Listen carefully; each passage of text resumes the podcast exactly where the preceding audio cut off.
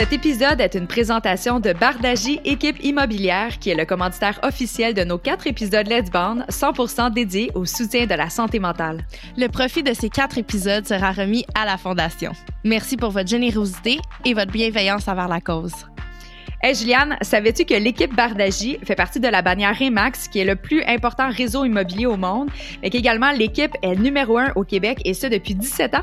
Mmh, justement, tu sais que je suis en train de contempler mettre en vente euh, mon condo parce que là, Mhm. le marché, il est hot, hot, hot. Chaud, chaud, chaud. chaud, chaud, chaud. Et euh, qu'est-ce que je trouve le fun, justement, chez euh, le groupe Bardagie, c'est que euh, ils prennent en charge tout, tout, tout, dont la prise de photos, la prise de vidéos, le marketing, euh, tout ce qui est réseaux so- euh, sociaux, euh, la publication euh, de, de ta maison sur les sites web. Alors, c'est vraiment, vraiment le fun. Vois, c'est vraiment cool de savoir parce que j'avais jamais pensé à ça, mais sans aucun doute, surtout pour toi qui as un énorme following, ça, ça peut quand même être très avantageux d'avoir des publications sur les réseaux sociaux, même quand Ben on oui. vend une maison. Tu sais, on pense souvent aux, aux plateformes très standards desktop dans tout ce qui est immobilier, mais en- dans l'ère d'aujourd'hui, je pense que c'est important de considérer également ces plateformes. Ben oui, puis euh, que ça soit pour un condo, un plex, un immeuble commercial ou une maison sur l'île de Montréal, vous avez juste à les appeler. On va vous partager euh, leur compte Instagram. Ils ont également un euh, compte Facebook. Oui, tout à fait. Ils sont vraiment, vraiment ouverts à jaser avec vous et à vous aider à réaliser votre plus grand rêve ou à acheter la maison pour accueillir votre nouvelle famille. Salut, ici Juliane. et Kate et on vous souhaite la bienvenue sur notre podcast Génération Sidechick où nous allons démystifier la réalité des femmes de notre génération. cette folle décennie qu'est la trentaine. C'est avec humour et aucune censure que nous et nos invités allons vous révéler des faits croustillants de notre vie privée. Alors servez-vous un verre et restez à l'écoute. Cheers!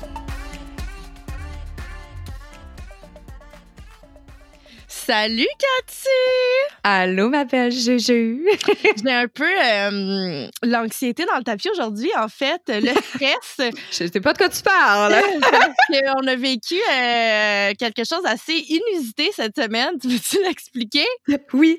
Ben, en fait, je dois avouer que dans les dernières secondes, en fait, le stress à Juliane a descendu, en fait. Ah oui, ah oui, oui, oui. Son niveau d'anxiété est descendu. Parce que, ben, si vous avez suivi nos réseaux sociaux, cette semaine, euh, on a mis un concours en ligne pour vous gâter, hein, parce qu'on aime ça vous Mhm. gâter, parce que euh, vous êtes super avec nous, vous nous aidez beaucoup euh, au travers de cette expérience, puis vous contribuez grandement à notre succès. Donc, bref, on a mis un concours en ligne sur notre Instagram et euh, ça a attiré les regards de hackers qui se sont créés des faux comptes avec notre identité.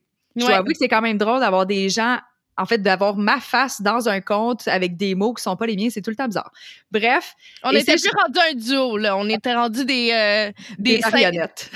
des. On était des vrais side chicks. Puis là, ce qui est arrivé, en fait, c'est que, ben, c'est ça, les gens euh, recevaient des demandes de- d'amitié, des demandes de follow back, des inbox qui disaient, hey, si jamais tu veux voir le gagnant du concours, tu dois cliquer sur ce lien. Donc, euh, inévitablement, ben, il y a eu des milliers, des milliers de personnes qui ont euh, reporté, c'est quoi le bon mot en français? Signalé. Signalé le compte. Et bref, pour faire une histoire longue courte, euh, ce qui s'est avéré, ben, c'est que Instagram, au lieu de déliter les faux comptes, ils ont délité le nôtre. Oui! Que de plaisir. Merci Instagram pour votre analyse. Fait que, euh, ouais, fait qu'on a eu l'aide d'un bon euh, samaritain et dans les dernières secondes, au moment où on se parle, notre compte vient tout juste de se remettre en ligne et on est vraiment excités. Et quand on parle des dernières secondes, littéralement dans les dernières Ouais. secondes, on vient juste euh, d'avoir la notification que notre compte is back in order, puis on est vraiment Yes. contente euh, parce qu'on savait pas trop comment gérer cette crise-là, pour être honnête, parce qu'Instagram Mhm. sont pas faciles euh, à contacter. Eh, non. Et honnêtement, service à clientèle, c'est une plateforme qui sert à communiquer et à rassembler tous les gens de la planète, mais nous, on ne peut pas les rejoindre. C'est quand même drôle. C'est quand même drôle. C'est quand même ironique, j'aime bien ça. Mais c'est une belle euh, entrée de jeu, en fait, pour le sujet d'aujourd'hui. Je suis super contente euh, d'avoir l'opportunité de présenter le numéro un, donc le premier épisode d'une série de quatre épisodes qu'on a fait, qu'on fait en association avec la santé mentale, donc avec la fondation Let's Band. Euh, on est super contente, en fait, d'avoir créé cette association-là et de pouvoir prêter notre plateforme et nos voix à la cause qui, pour nous, est super importante. Mm, puis on voulait aussi remercier euh, notre commanditaire, le groupe Remax Bardagie, euh, en fait, de nous euh, offrir la possibilité de créer ces épisodes-là et de soutenir évidemment la cause à travers ça. en fait, moi, j'avais le goût de jaser un peu de la raison pourquoi qu'on a voulu s'associer à Let's Bond. Mm-hmm. pour ma part, euh, je trouve que c'est une réalité euh, qui manque encore euh, de visibilité. Je trouve que c'est important de normaliser la santé mentale. Malheureusement, dans notre société, c'est encore un grand tabou. pour quelqu'un qui l'a déjà vécu et qui a déjà eu des personnes dans son entourage qui l'ont déjà vécu, je trouve ça important justement de démystifier mm-hmm. tout ce qui entoure les troubles psychologiques. Alors voilà, pour ma part, c'était ça. Sinon, toi, Kate? Ben, tu sais, je pense que d'entrée de jeu, c'est un sujet qui revient. En fait, c'est des, ouais, c'est un sujet qui revient, peu importe le sujet qu'on aborde dans nos podcasts. On en fait souvent des apartés par rapport à l'alimentation, comment que ça a un impact sur notre santé mentale, euh, par rapport à nos relations, à nos relations amoureuses, relations amicales. Fait que, tu sais, la santé mentale, c'est aussi important que notre santé physique. Je pense que c'est important d'en mm-hmm. parler puis de continuer. Tu sais, aujourd'hui, les gens, ils n'ont pas de la difficulté puis ils sont tellement fiers de dire qu'ils contribuent ou qu'ils participent à un défi sportif. Mais mon Dieu, qu'ils ont de la misère à avouer qu'ils vont chez le psy, par exemple. Tu sais, puis je trouve ça complètement ironique parce que pourtant, c'est supposé être en, binôme ensemble, la santé mentale et la santé physique. Mais aussi, tu sais, pour moi, ce qui vient vraiment me chercher, c'est que c'est une cause qui est universelle. Peu mm-hmm. importe ton âge, peu importe ta situation actuelle, que tu sois euh, dans une situation précaire ou non, que tu sois en couple ou non, que tu sois vieux, jeune, en santé, peu importe, c'est une, cause qui va revenir, c'est des situations, c'est, c'est des événements, en fait, ça va te suivre tout au long de ta vie. Euh, puis je trouve ça super important parce que euh, c'est une façon, en fait, avec la santé mentale, puis en s'associant avec Let's Bond, de venir en aide avec tout le monde. J'avais comme pas envie d'exclure personne. Moi, j'ai envie de faire du bien à tout le monde. J'ai un grand cœur, venez tout dans mes bras. Puis la santé mentale, ben, ça me permet de justement de pas faire exception à personne. Euh, puis je trouve ça super important, comme tu l'as dit aussi, de, de démystifier le sujet, puis d'enlever l'espèce de tabou qui qu'on associe à ça. Tu sais, les gens encore aujourd'hui, malheureusement, ont cette espèce d'image-là. Tu sais, quelqu'un qui a un trouble de santé mentale, il dit « Oh mon Dieu, ils sont fous, ils sont folles ». Puis je m'excuse, mais je ne suis pas folle. Et pourtant, la santé mentale, pour moi, c'est qu'un sujet qui va toujours être sensible parce que, comme toi, j'ai eu des événements. Euh, des fois plus difficiles que d'autres. En ce moment, j'en vis aussi. Euh, je pense que c'est quelque chose qui va être qui va revenir tout au long de ma vie. Et je, non, je ne suis pas folle, guys. Je ne suis pas mm. folle. Fait que je pense que plus qu'il va y avoir de gens euh, qui sont normalisés justement par la société, pardon, puis qui vont prendre parole sur ça, puis qui vont être à l'aise, de dire qu'eux aussi passent au travers d'événements difficiles, ben ça va permettre aux gens justement d'accepter que tabarnouche, c'est justement, c'est très universel comme cause. Oui. Ouais. Puis euh, en fait, c'est un sujet qu'on avait déjà abordé euh, sur nos podcasts. On avait reçu euh, Lisa Marie Antoine, justement, de Humaine avant tout, Humain avant tout, pardon. Et je pense que, ben, selon moi, c'était un pour ma part, un des épisodes qui m'avait le plus touché, euh, qui m'avait le plus éveillé. Alors, je trouve ça le fun euh, de pouvoir euh, continuer dans cette lancée-là, puis de pouvoir vous donner plus d'épisodes entourant la santé mentale. Tout à fait. Donc aujourd'hui, c'est notre premier épisode. On avait envie de mettre la table, puis d'aborder la santé mentale au sens large. Tu sais, c'est quoi la santé mentale? C'est quoi les composantes? Euh, comment qu'on fait pour euh, reconnaître quelqu'un qui était dans une situation de crise ou peut-être reconnaître aussi les signes à Vancouver chez nous-mêmes? Euh, donc, on le fait avec Josiane Babin qui travaille à la Fondation Jeune en Tête. Donc, c'est une, une fondation, c'est la fondation, une des fondations, pardon, en dessous de Let's Band. Donc, Let's Band sert à contribuer à amasser des sous à la Fondation Fondation Jeune en Tête et aussi à l'Institut Douglas. Donc, on va pouvoir euh, parler de ça parce qu'elle, elle baigne dedans à tous les jours, puis elle accompagne les jeunes à vraiment euh, être sensibilisés à la cause, en fait.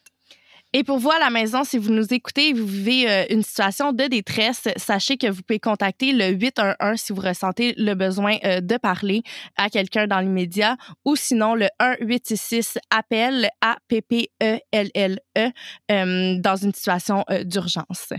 Oui, tout à fait. Mais avant de passer dans le vif du sujet, nous allons prendre un moment pour parler de la minute Clarence. Ah, nos Comment préférés. On aime ça, la minute Clarence. Puis cette semaine, vu qu'on parle de santé mentale, ben il y a plusieurs façons hein, de prendre soin de soi.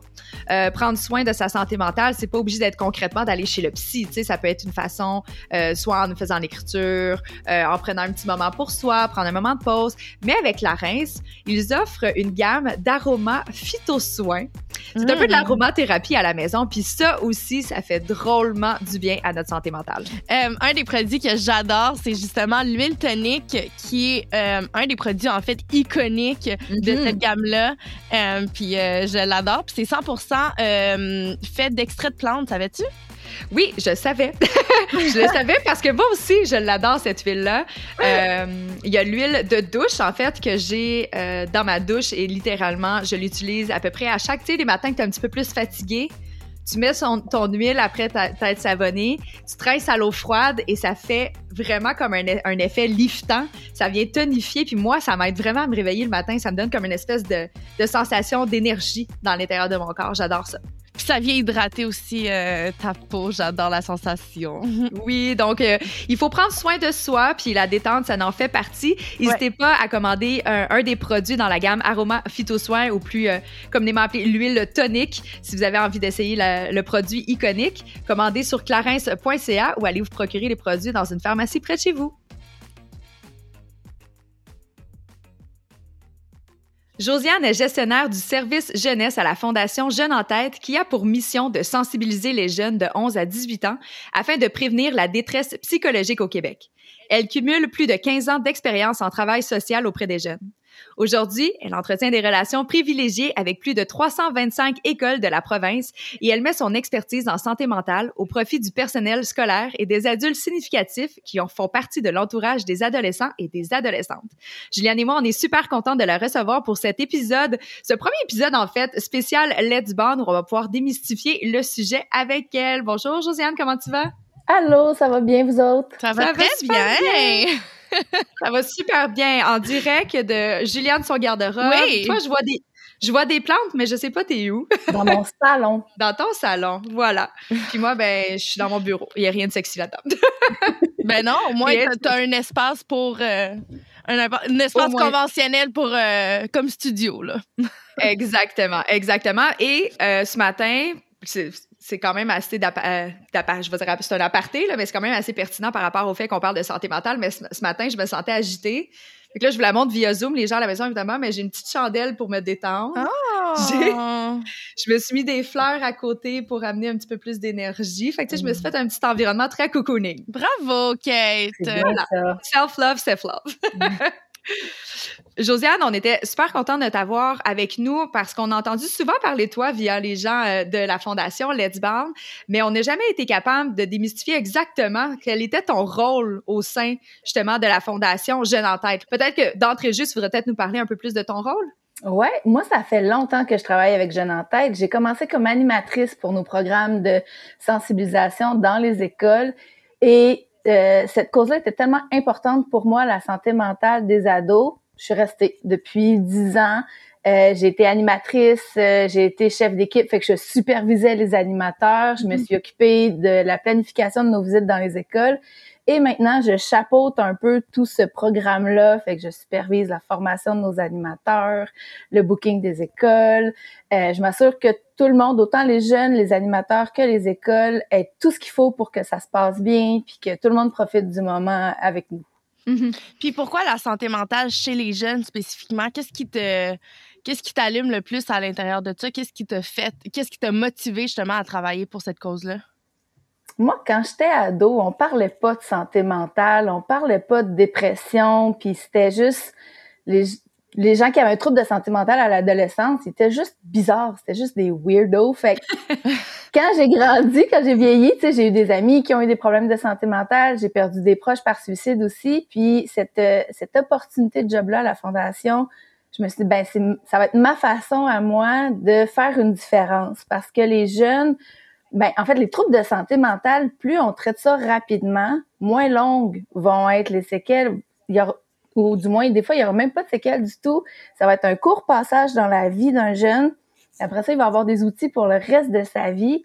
Parce que ce qui est statistiquement parlant, là, la moitié, 50% des troubles de santé mentale, ça apparaît avant l'âge de 14 ans. Hmm. C'est beaucoup. Puis 75% avant l'âge de 24 ans. Fait c'est quand ils sont jeunes qu'il faut faire quelque chose, qu'il faut les aider, qu'il faut les outiller. Puis quand j'ai vu ce que faisait la Fondation Jeune en tête, je suis comme, ben c'est ça, c'est là, c'est direct avec les jeunes.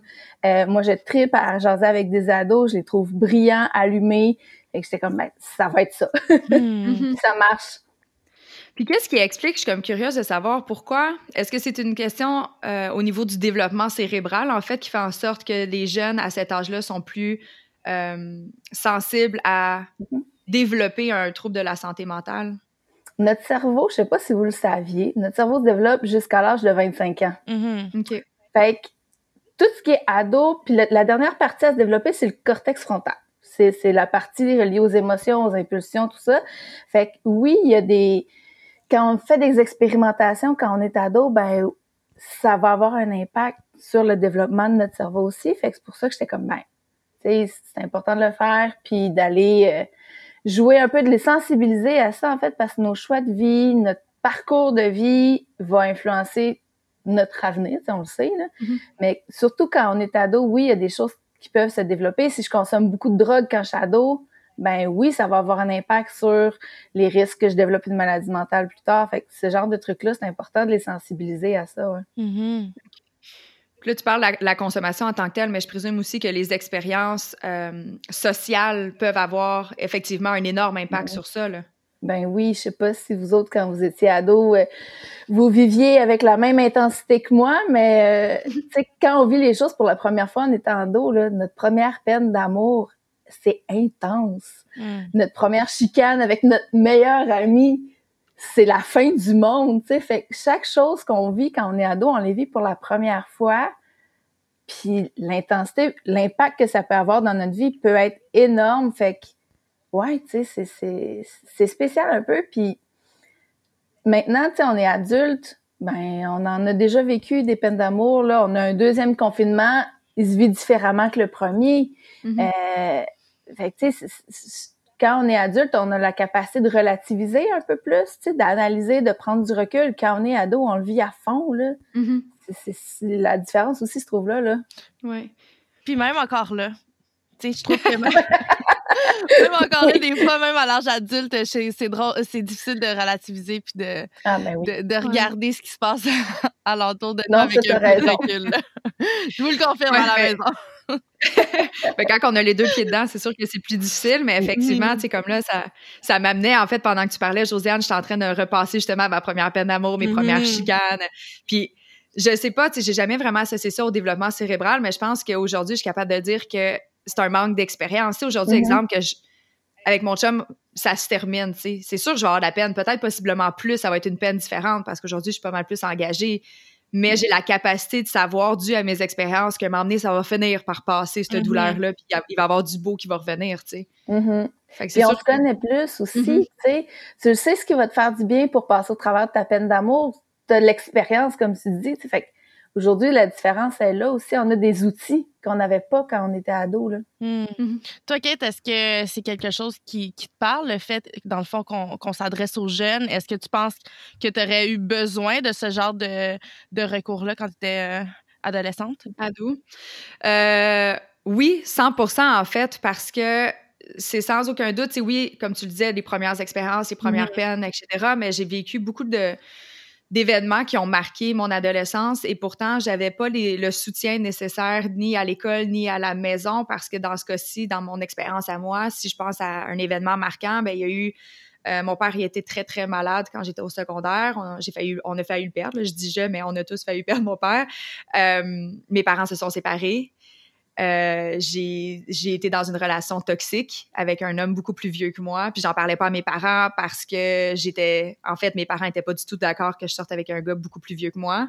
Fait que je le cachais. Fait qu'il y a beaucoup, beaucoup de choses qui se passaient dans ma tête puis qui venait m'épuiser, qui venait me créer un, certain traumatisme au niveau de mes émotions, des, des, des chocs émotifs. Mhm. Mais si j'avais eu, par exemple, justement, une formation à l'école ou des soutiens extérieurs, je serais sans aucun doute aller les chercher. C'est juste que je me, honnêtement, je me souviens même pas d'avoir. Je pense qu'il y avait un TS à l'école secondaire, puis il fallait prendre un rendez-vous des mois d'avance. Mais quand tu as une période de crise, tu peux pas le prévenir des mois d'avance, tu sais.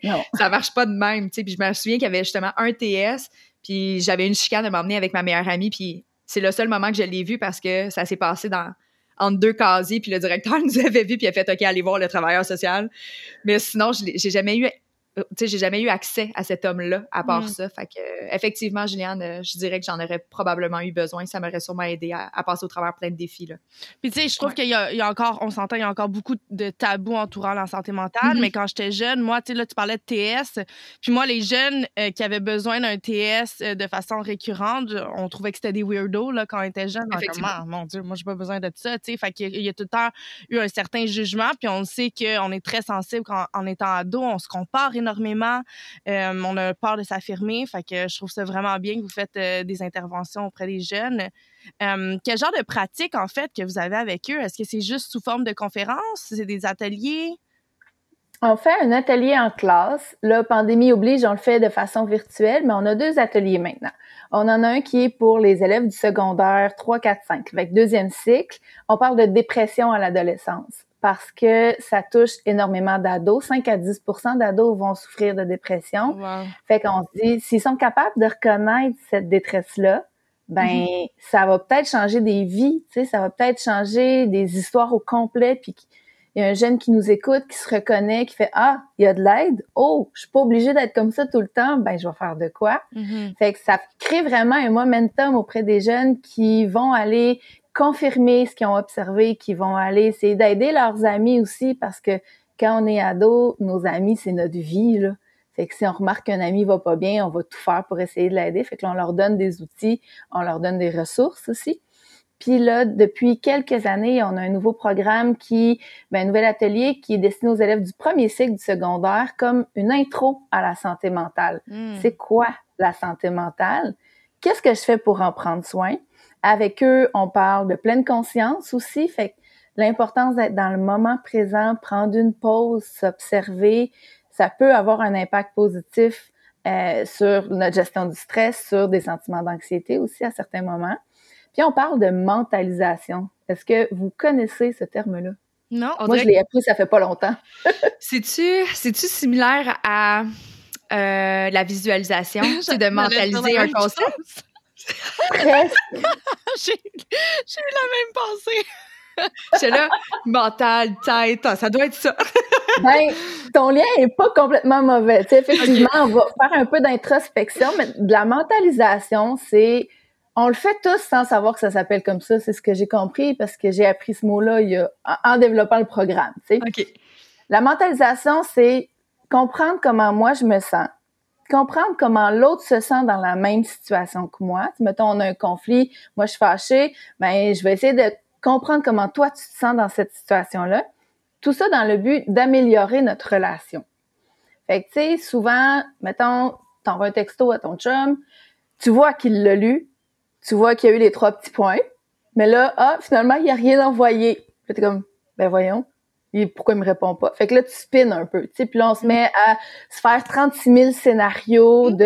Mhm, Ça m'est déjà arrivé, ça aussi. Je me, je me dis, c'est pas une affaire de filles, cette affaire-là. Le- les gars aussi pourraient des fois avantage, avoir avantage à mentaliser un peu plus Ouais, parce oui. qu'ils vont réagir de façon un peu plus impulsive, tu sais. Mhm. Ah, ça se passe de même, j'aime pas ça, je vais faire d'autres choses, je vais réagir, tu sais. Les filles, on spin. Souvent, c'est la, la différence que j'ai remarquée dans ma vie. là. Mais euh, faire cet exercice-là quand on est ado, c'est vraiment euh, important parce que on développe en même temps un peu d'empathie, tu sais. Mhm. Ah, euh, moi, j'ai 67 dans mon examen de français. Wouhou, je suis contente parce que d'habitude, je coule tout le temps. Toi, pour toi, avoir 67, c'est peut-être presque un échec parce que tu es habitué d'avoir plus que ça. Mais de réaliser que deux émotions différentes peuvent être vécues dans une même situation, ben ça te permet de comprendre comment les autres peuvent réagir. Ça te permet de développer ton empathie. Fait que de faire, oh, je comprends que toi, tu vis ça différemment de moi. OK, on passe à d'autres choses, on continue. Sais, fait ces activités-là qu'on fait, puis juste même reconnaître physiquement une réaction ou une émotion chez quelqu'un. Il y en a que leurs émotions se passent tout en dedans, puis t'es comme moi, on dirait j'arrive pas à cerner sa réaction, je suis pas sûre de son non-verbal, qu'est-ce qu'il m'envoie comme message. Mais de s'intéresser à l'autre puis d'essayer de décoder son non-verbal, d'essayer de comprendre son émotion, euh, ça va vraiment aider à développer plein de petits chemins dans notre cerveau pour euh, faire en sorte que ben ça va nous servir tout au long de notre vie parce qu'on va, on va développer cette capacité-là à lire l'autre un peu plus puis à se mm. comprendre nous aussi en même temps. Mm-hmm. Ça te permet d'être plus rationnel face à certaines situations aussi.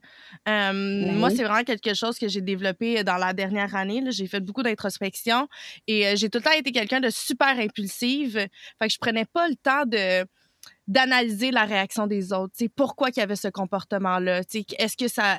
Dans le fond, souvent, quand tu interprètes une situation, c'est important de se dire que ça t'appartient pas, tu sais. Mm-hmm. Ces émotions, c'est ces émotions, ça t'appartient pas. Tu peux juste les comprendre. Tu n'as pas besoin de les prendre sur toi ou de, les vivre. Puis euh, quand j'ai compris ce concept-là, j'étais genre, OK. sais, on dirait que justement, j'ai développé mon empathie. Je suis beaucoup plus ouverte euh, aux autres puis à comprendre euh, pourquoi ils réagissent de telle façon mm-hmm. dans telle situation. Je le prends moins personnel.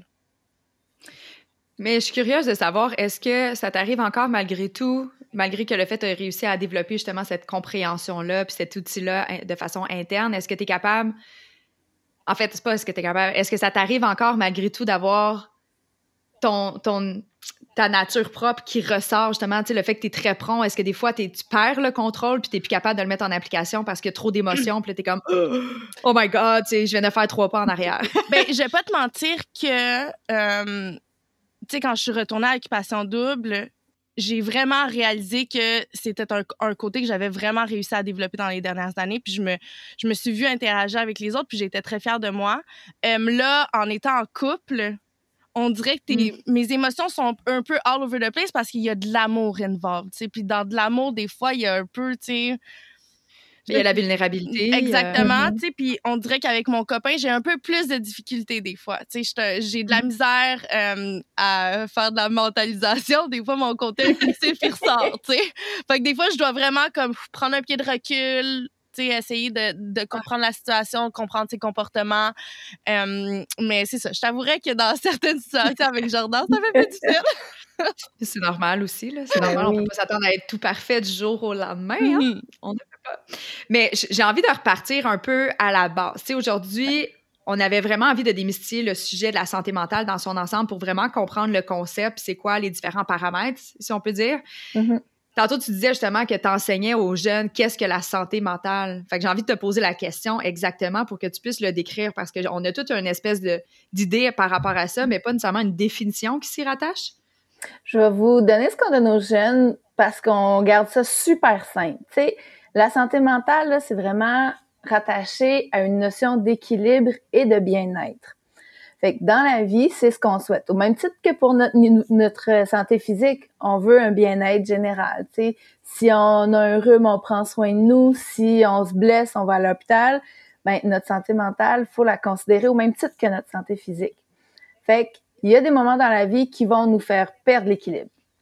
Cet équilibre-là de notre santé mentale, ça peut être dû à une chicane, une rupture, euh, un stress au travail. Euh, ça peut être aussi même un déséquilibre positif. On vit une émotion super forte qui est très positive. Tu sais, Juliane, tantôt, tu dis, on dirait que là, je suis en amour, mes émotions sont partout. des fois, j'ai de la misère à mentaliser. C'est normal. Mm-hmm. Tu sais, c'est des belles émotions positives.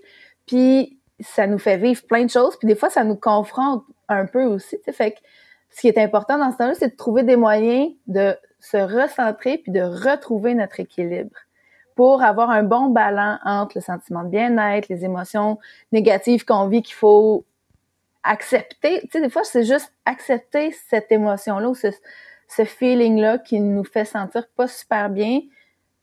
Moi, on me disait ça, puis j'étais comme, de quoi tu parles? Accueillir ton émotion. Ouvre tes bras. C'est ça. accueille ce sentiment de... Non, je veux pas l'accueillir, je veux qu'il s'en aille. Mais j'ai compris avec le confinement que d'accueillir cette émotion-là fait en sorte qu'elle peut des fois s'en aller plus vite après. Je la reconnais. Ah, je suis pas bien. Oh, OK. Je vais le vivre. Puis après ça, je vais passer à d'autres choses. Au lieu de la cultiver, cette chose-là. Fait que c'est un peu ce qu'on explique, tu sais, de c'est ça, de retrouver son équilibre à partir des choses qui nous font du bien, puis d'identifier ces choses-là quand on va bien, de savoir, moi, ce qui me fait du bien, c'est écouter de la musique, c'est tricoter, c'est voir du monde, c'est parler à mes amis. OK, j'identifie ces choses-là, génial. Dans des moments où je vais bien, je sais que ça marche. Dans des moments où je vais pas bien, ben, je les ai déjà identifiés. Fait que si je me sens un peu plus fragile, je vais prendre ce moment-là pour moi, tu sais, pour justement retrouver mon équilibre. Hmm. Mm-hmm. Mais quand on parle de santé mentale et de maladie mentale, c'est quoi la différence? Ouais, ça, c'est une question que j'adore parce que euh, la santé mentale, tu sais, on en a tous une à un degré différent. Mais quelqu'un qui a, selon vous, j'ai le goût de vous poser la question à mm-hmm. vous pour voir comme où on se situe. D'après vous autres, euh, est-ce que quelqu'un qui a une maladie mentale peut avoir une bonne santé mentale? J'ai envie de dire non.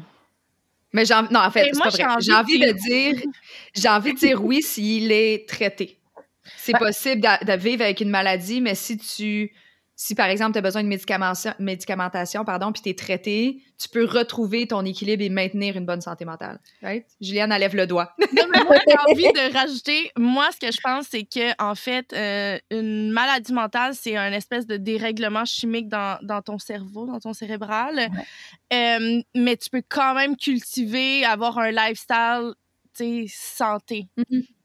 Ben fait que je trouve que l'un n'empêche pas l'autre, Exactement. Puis oui, quelqu'un qui a une maladie mentale peut avoir une très bonne santé mentale s'il y a un traitement, il est accompagné, il est soutenu. Des fois, le traitement, c'est une médication. Des fois, c'est juste une psychothérapie aussi. C'est pas systématiquement une médication. Puis l'idéal, même qui fonctionne très bien, c'est de combiner, quand c'est nécessaire, la médication avec une psychothérapie, justement. Tu sais. Fait que oui, si on a une maladie mentale, on peut avoir une bonne santé mentale. Mais à l'inverse, si j'ai pas de maladie mentale, je peux aussi avoir une mauvaise santé mentale, parce que je prends pas soin de moi, j'ai des mauvaises habitudes de vie. Euh, fait que la maladie mentale se définit vraiment par un problème de neurotransmetteurs dans notre. Je vous, je vous ramène à votre bio de secondaire 3 là. Euh, on a des neurotransmetteurs dans notre cerveau c'est la maladie mentale va affecter en fait la transmission de ces neurotransmetteurs-là. Soit ils vont être mal captés, puis captés du tout. Ça va circuler tout croche dans notre cerveau. La médication, la psychothérapie vont venir aider à ramener ça comme ça devrait mm-hmm. circuler ou comme ça devrait être capté. Fait que c'est pour ça que c'est important de consulter un médecin, un professionnel de la santé si mm-hmm. on a des symptômes de maladie mentale parce que ça prend le bon diagnostic puis le traitement adapté à ce qu'on a aussi. Puis c'est souvent ce qu'on néglige de faire, d'aller chercher de l'aide. On est bon pour googler nos symptômes puis aller regarder sur Internet qui ne l'a jamais fait. Sauf qu'on a tous déjà eu le cancer à un moment donné puis c'était pas nécessairement ça, tu sais. Tu parlais, euh, Josiane, en fait, je suis comme curieuse de comprendre un peu. Tu disais que justement, les troubles de santé mentale vont apparaître en raison d'un dérèglement au niveau neurologique. Mais comment ça se place, comment ça, ça se crée en fait un débalancement neurologique? C'est une très, très bonne question. Euh, je peux pas te répondre précisément, genre, euh, c'est une lacune en ci ou c'est euh, prédéterminé. Il y a une partie, en fait, il y a un facteur biologique dans le sens où il y a le bagage héréditaire de notre famille qui peut avoir un impact sur ah le fait hein? qu'on développe ou pas. Ça peut avoir un impact si on, à savoir si on va développer ou pas une maladie mentale et si oui, laquelle et comment. Tout dépend de notre bagage familial au même titre que les, le bagage génétique qui nous l'est livré physiquement, dans le fond. Euh, mais tu sais, des fois, pour euh, développer une maladie mentale, ça peut être un, un élément ou un événement un peu plus choc, tu sais, quelque chose de difficile, puis là, le, la captation des neurotransmetteurs se fait différemment aussi. C'est quelque chose qui s'installe des fois progressivement, des fois qui est dû à notre façon de... Ben, tu sais, la consommation, alcool, drogue, c'est sûr que c'est quelque chose qui revient mm-hmm. dans comment ça va avoir un impact sur nos neurotransmetteurs. Là. Euh, mais le facteur héréditaire aussi peut influencer. OK. Fait qu'il n'y a pas un supplément qui peut nous aider à prévenir. non, Mange plus de carottes. ça serait tellement facile. Imagine. mais c'est drôle parce que ben c'est pas drôle en fait. mais c'est pas drôle pour tout, mais c'est parce que je je réalise qu'il y a un énorme tabou entourant la santé mentale. Par contre, là, de la façon que tu me l'expliques, c'est que c'est créé par des mots physiques. Fait que c'est euh, créé par un dérèglement euh, cérébral, comme Kate l'a dit mm-hmm. tantôt. Alors pourquoi, si c'est physique, c'est pas reconnu comme une maladie comme toutes les autres, si on parle de cancer ou euh, de problèmes de foie ou peu importe, pourquoi est-ce qu'il y a un si gros tabou entourant ça quand, dans le fond, c'est c'est pas juste mental? Mm-hmm. C'est parce qu'on le voit pas. C'est pas écrit dans ta face que tu as un trouble anxieux, une dépression, que tu souffres de schizophrénie c'est physiquement pas visuel. sais Fait que quelqu'un qui se casse un bras ou une jambe, tu lui diras pas, peux-tu aller faire l'épicerie pour moi, s'il te plaît? Ben non, ta jambe dans le plat, c'est pas logique de te demander ça. Mm-hmm. Mais la personne qui souffre de maladie mentale, qui est en ce moment pas traitée, par exemple, c'est une dépression sévère que tu dis non, je suis capable de m'en sortir par moi-même, ben des fois d'aller juste prendre sa douche, c'est faire un effort olympique. Mm-hmm. Parce que t'as pas l'énergie, parce que tu es fatigué, puis t'as beau avoir dormi 14 heures la veille, tu seras pas plus en forme. Fait, mm-hmm. mais on a l'impression que vu que c'est pas visible, c'est c'est pas vrai, c'est pas tangible, ça existe pas, mais c'est vrai, ça existe, ça se passe dans notre tête, dans notre corps. C'est difficile à expliquer et c'est aussi difficile à voir. C'est ça qui fait que je pense qu'il y a encore beaucoup de tabous qui sont liés à la maladie mm-hmm. mentale. Puis j'ai comme Excuse, c'est peut-être pas en lien avec le tabou, mais j'ai comme envie, puis là, on réfléchit là, quand on jase ici, mais tu sais, exemple justement, l'exemple que tu as donné, là, une personne qui se casse une jambe. Tu sais, concrètement, exemple, Jou, elle se casse une jambe. Tu sais, ça va peut-être m'impacter au fait que justement, je vais, je vais rendre service, je vais aller faire son épicerie, mm-hmm. je vais l'aider à sortir des sacs ou des trucs de l'auto, peu importe. Mais concrètement, ça ne viendra pas impacter ma vie à moi, mon lifestyle. Alors mm-hmm. que, par exemple, quelqu'un qui est schizophrène ou bipolaire, que ses réactions sont imprévisibles, puis qui est dans un environnement social, si par exemple on est dans un restaurant ou quoi que ce soit, bien, ces réactions vont avoir un impact concret et direct sur moi, sur mon moment présent, sur comment je vais vivre la situation. Fait que je pense que c'est pour ça, puis là, je, pense à voix haute, mais je me dis que c'est peut-être pour ça aussi que les gens ont la difficulté à, être aussi doux, parce qu'ils sont comme, ben c'est comme, il faut que j'accepte que ta réalité va avoir un impact par défaut sur la mienne, tu sais, puis je pense pas que c'est tout le monde qui est prêt à à avoir cette ouverture d'esprit-là. Tu sais, je sais pas si je vais trop loin dans ma réflexion, mais... Non, mais c'est intéressant ce que tu dis parce que euh, la jambe cassée va quand même impacter ta vie. Ouais. Va falloir que tu l'aides à débarquer de l'auto pour se rendre au resto. Va falloir que tu l'aides à monter chez. Si t'es la personne qui va, qui est la plus proche puis qui va l'aider, ça va impacter. C'est toi qui vas tout faire là pour elle. Fait que ben, pas toutes, là. Mais, c'est concret puis c'est prévisible, tu comprends? Tu, tu le sais, la personne, c'est clair. La personne a une jambe dans le plat. Tu sais quoi faire. C'est concret, tu as une solution, mhm. tu réfléchis. Alors que la santé mentale, c'est tellement flou. C'est tellement différent d'une personne à l'autre. Tu sais, c'est pas vrai que toutes les personnes bipolaires sont au même degré de bipolarité. Là, on mhm. parle du bipolaire, mais ça pourrait être n'importe quel, ça pourrait être la dépression. Tu sais, il y a des personnes qui ont des tendances dépressives, puis sont quand même capables d'aller travailler, puis il y en a d'autres, comme tu l'as dit, qui sont même pas capables de prendre une douche. Fait que tu sais, c'est que c'est pas, c'est difficile à prévenir, c'est difficile de s'ajuster puis avoir exactement la bonne attitude, la bonne façon d'agir. Tu sais, je pense que c'est, c'est juste plus difficile pour les gens qui côtoient quelqu'un qui a une santé mentale de, de bien le comprendre puis de s'adapter mm-hmm. De la bonne façon. Tu sais, je pense que c'est le travail.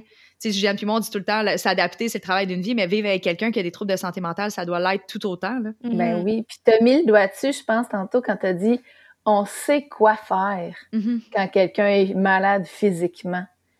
Mais on ne sait pas quoi faire pour la personne qui souffre de maladie mentale, dans le sens où ça dépend justement d'une personne à l'autre, ce sera jamais pareil. Mais je pense que ce qui est important de garder en tête dans ces moments-là, c'est de la bienveillance. C'est un mot qui est très, euh, ah, c'est beaucoup euh, actuel en fait, la bienveillance. Mais juste l'ouverture, la bienveillance peut faire en sorte que la personne, elle va se sentir légitime de vivre ce qu'elle vit quand elle est avec toi. Puis elle va mm-hmm. sentir que tu seras pas dans le jugement, puis tu vas être comme, gars, c'est ça, c'est ce qui se passe en ce moment. OK. Ça se passe. Veux-tu qu'on en parle? Non. Parfait. On va faire d'autres choses, tu sais.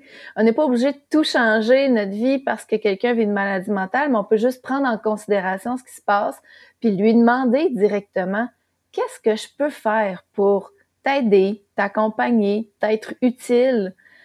Puis des fois, la personne, elle va savoir quoi, quel type de comportement vont lui faire du bien, qu'est-ce qui, qu'est-ce qui peut lui amener un peu de, légèreté, de positif dans sa journée si elle est en grande souffrance. Mais quelqu'un qui a un traitement pour sa maladie mentale, qui suit ce traitement-là, puis qui est bien accompagné, peut très bien fonctionner dans la société, puis euh, ça sera pas, tu sais, elle n'aura pas de problème à cause de sa maladie mentale, puis ça va super bien se passer, alors que d'autres, quand le problème, c'est surtout quand c'est pas diagnostiqué, c'est c'est l'étape avant le diagnostic puis le traitement, tu sais. C'est là où c'est plus difficile, où on est dépourvu, on est inquiet, on sait pas quoi faire, on, voudrait donc bien tout faire pour que la personne aille bien parce que nous, on le voit, mais elle te dit non, tout va bien, je n'ai pas de problème, tu sais. Mm-hmm. Fait il est là aussi le, point tournant, tu sais.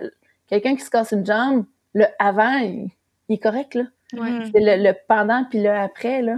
Tout à fait. Mais je pense que c'est pour Juliane, ça Pardon. Non, non, vas-y, vas-y. non, mais j'avais juste goût de réitérer sur le fait que c'est pour ça que c'est d'autant plus important d'en parler dès un jeune âge pour rendre cette maladie-là euh, légitime parce que j'ai l'impression justement que au même titre que toutes les autres maladies physiques, ça l'est tout autant, mais vu qu'on on, on la comprend moins, euh, on y accorde peut-être un peu moins d'importance dans notre société ou on, la tasse de côté ou on, euh, on a beaucoup de jugement face aux gens qui, qui vivent ce genre de maladie-là. Fait que je pense que c'est d'en parler. Puis euh, vous faites une bonne job chez la Fondation Jeune en tête. Mm-hmm. Ben, on, essaie vraiment de les éduquer puis de, les renseigner sur c'est quoi. Puis imagine si un jour, là, avoir une maladie mentale, c'est la même chose qu'avoir une maladie physique, ça va avoir un impact sur le traitement, l'accès aux soins, euh, l'accès à un psy, l'accès, tu sais, ça peut changer beaucoup de choses, là. Mm-hmm. Mm-hmm. Je m'allais te demander, Juliane, si toi, tu avais déjà euh, côtoyé, en fait, quelqu'un qui, qui, a été diagnostiqué ou pas, mais qui a eu, justement, que tu as dû les accompagner au travers un certain épisode ou qui ont encore en date d'aujourd'hui un trouble de santé mentale? Euh, quelqu'un dans ma famille. Mm-hmm. Euh, mais j'étais très jeune, fait que je, je comprenais pas tant. Je voyais que la personne allait euh, pas tant bien, mais j'étais pas capable euh, nécessairement de l'accompagner à cet âge-là. mais avec du recul, je fais plus attention, puis je sais que c'est héréditaire, puis tu sais, j'ai jamais été diagnostiquée. J'ai vécu un grand traumatisme que je peux dire il y a quelques années, puis je sais que je veux pas m'auto-diagnostiquer, mais je le sais, je pense que j'ai eu un épisode de dépression. Mm-hmm. qui s'est échelonné peut-être sur un, deux ans, où est-ce que j'avais des hauts, j'avais des bas, puis somme toute, après, je m'en suis sortie, mais je sais, je pense que ça fait partie de moi, j'ai aussi, euh, je suis une personne très anxieuse, j'ai beaucoup de stress, j'ai une maladie de stress depuis que j'ai huit ans, euh, qui me cause des, euh, des maux physiques, j'ai des éruptions cutanées à chaque, à chaque période de stress, donc euh, voilà, j'essaie de naviguer à travers ça. Je fais attention, mais tu sais, j'ai jamais eu de diagnostic. Euh, mais mm-hmm. oui, il y a une personne dans ma famille qui l'a déjà vécu. Là. OK. Mais si tu vois, juste à cette ordre d'idée-là, tu sais, à la limite, sensibiliser les jeunes par rapport à leur propre santé mentale, c'est une chose, mais si Juliane t'avait justement reçu une certaine formation, tu aurais peut-être été plus apte à mieux accompagner, pardon, ce membre de famille-là. Mm-hmm. Ben oui, nécessairement. Puis m'accompagner moi-même aussi, parce que quand je l'ai ben vécu, je ne savais pas trop qu'est-ce qui se passait. Puis moi, euh, j'avais beaucoup de difficultés à le communiquer. Parce qu'on mmh dirait que dans mon cœur, je le savais, je le savais qu'il y avait quelque chose qui, qui, qui, se passait pas bien, mais j'avais de la misère à, le communiquer, puis j'avais, j'avais de l'impression que les gens euh, y accordaient pas grande importance, tu sais. Parce que moi, en fait, c'était après une rupture. C'est une rupture qui m'a vraiment écorchée. Et euh, le monde était comme, bon, ben voyons, get over it, tu T'es plus avec, t'es plus avec, là, passe à autre chose. Mais c'était plus fort que ça. C'était plus tant la relation, c'était ma relation avec moi-même, tu sais, qui m'affectait. Puis j'avais l'impression que puis, tu sais, j'en veux pas à personne, parce que c'est peut-être moi qui l'ai communiqué d'une mauvaise façon, mais j'avais l'impression que j'ai pas eu le support dont j'avais besoin à ce moment-là. Euh, puis, avec du recul, euh, ben, en fait, j'avais le goût de te poser la question, Josiane, quand tu vis ce genre de détresse-là, comment tu fais pour le communiquer aux autres de mm-hmm. façon concrète pour que les gens euh, t'apportent leur aide, en fait? Puis t'accueilles là-dedans, comme tu disais tantôt, mm-hmm. c'est d'accueillir la personne dans sa souffrance. Là.